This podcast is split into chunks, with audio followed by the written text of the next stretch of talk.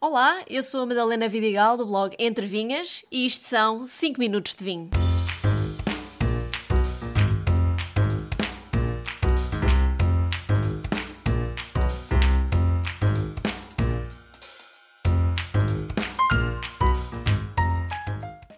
Todos sabemos que o vinho faz bem à alma, mas hoje vou também falar dos benefícios do vinho para o nosso corpo. E o vinho que escolhi para me acompanhar hoje é o Quanta Terra Fenómena Rosé do Douro. Este é um rosé feito a partir da casta Pinot Noir, que é já por si uma casta com pouca cor e, portanto, é um rosé delicado, leve e muito aromático no nariz. Mas na boca ganha corpo e, curiosamente, para mim, ganhou notas de tomate cereja, daquele bem docinho. Bebi este vinho com uma mariscada de verão e ficou uma maravilha. Portanto, posso dizer que foi um vinho que me fez feliz e isso é sem dúvida um benefício. Mas há mais e hoje trago 10 pontos positivos no consumo do vinho. Primeiro ponto. Antes de mais, devo dizer que o vinho tinto traz mais benefícios que o vinho branco, e isso deve-se ao resveratrol, que é um polifenol. Bom, dois grandes palavrões, mas resumidamente é uma substância com efeitos antioxidantes presentes na película da uva Quanto mais cor a película tiver, mais polifenóis tem. Por isso é que os vinhos tintos, neste aspecto, fazem melhor à nossa saúde. Segundo ponto. Além da cor presente na película, há outros componentes da uva, seja ela branca ou tinta, que nos ajudam. Falo, por exemplo, dos taninos presentes na grainha, que melhoram a nossa memória e a capacidade de aprendizagem. Terceiro ponto. Diminui o risco de aterosclerose, já que contribuem para o aumento dos níveis de HDL, o colesterol bom, e inibe o LDL, o colesterol mau, nas nossas artérias. Quarto ponto: diminui a pressão arterial, porque relaxa os vasos sanguíneos.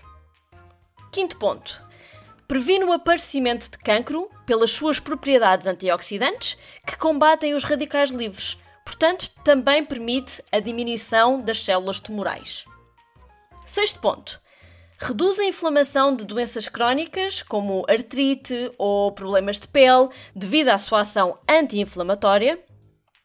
Ponto 7. Previne o desenvolvimento de trombose, derrames e acidentes vasculares cerebrais, por ter esta ação antitrombótica e antioxidante.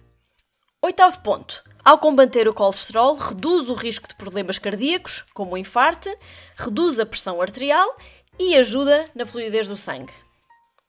Ponto 9. Melhora a digestão porque aumenta a produção do suco gástrico, estimula o aumento de bactérias boas nos intestinos, melhorando a digestão dos hidratos de carbono. Ponto 10. Acaba exatamente como comecei.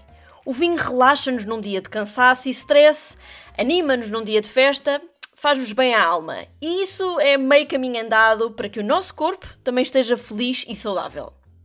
Mas atenção! Estes efeitos realmente só se aplicam, só acontecem, quando o vinho é consumido com moderação. E o que é que é um consumo moderado? Claro que este número varia muito de acordo com a idade da pessoa, o sexo, o peso, estilo de vida, hábitos alimentares, etc. Mas a ideia é não ultrapassar os dois copos de vinho por dia, tendo cada copo 125 ml. Porque se é verdade que o sumo de uva traz benefícios para a saúde, o álcool consequente da fermentação desse mesmo sumo afeta o sistema nervoso central e pode até ser responsável por perdas de memória. Outra desvantagem do consumo desregrado de vinho tinto, que devemos ter em conta a longo prazo, é o aumento do risco de alguns tipos de cancro.